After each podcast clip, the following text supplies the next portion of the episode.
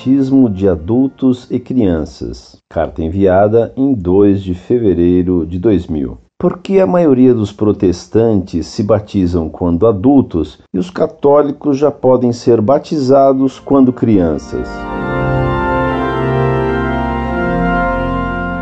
Prezado Senhor, Louvado seja nosso Senhor Jesus Cristo. A pergunta que o Senhor propõe foi levantada com maior impacto depois da reforma luterana, quando os hereges procuraram contestar tudo o que a igreja acreditava e praticava. O Senhor pode reparar que todo protestante mais se afirma contra a igreja do que a favor de algo. O herege vive do ódio à fé verdadeira. Se um pai sabe que há uma epidemia de poliomielite, ele procura imediatamente vacinar seu bebê, sem pedir-lhe consentimento para isso. Estará ele violando a liberdade de seu filhinho? Deveria esperar que ele crescesse e escolhesse livremente se quer ser vacinado ou se prefere ficar aleijado? É evidente que o pai, querendo o bem de seu filho, irá vaciná-lo sem esperar que ele cresça para decidir por si mesmo.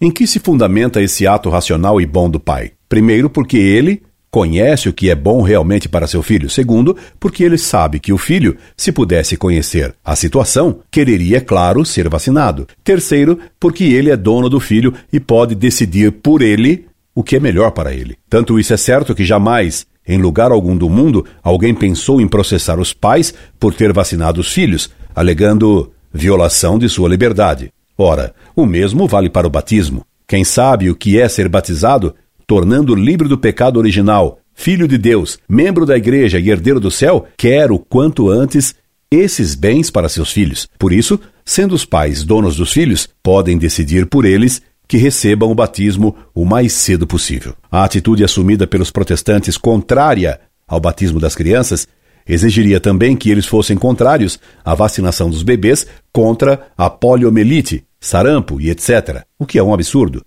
Isso é confirmado pela Sagrada Escritura quando São Paulo e Silas, certa vez, estavam presos, houve um grande terremoto e a prisão ruiu. O carcereiro, pensando que os prisioneiros tivessem aproveitado a oportunidade para fugir, tentou se matar, no que foi impedido por São Paulo, que o avisou de que ninguém tinha fugido. O carcereiro então pediu a São Paulo o que deveria fazer para se salvar. São Paulo o instruiu e diz a Sagrada Escritura que imediatamente foi batizado ele e toda a sua família.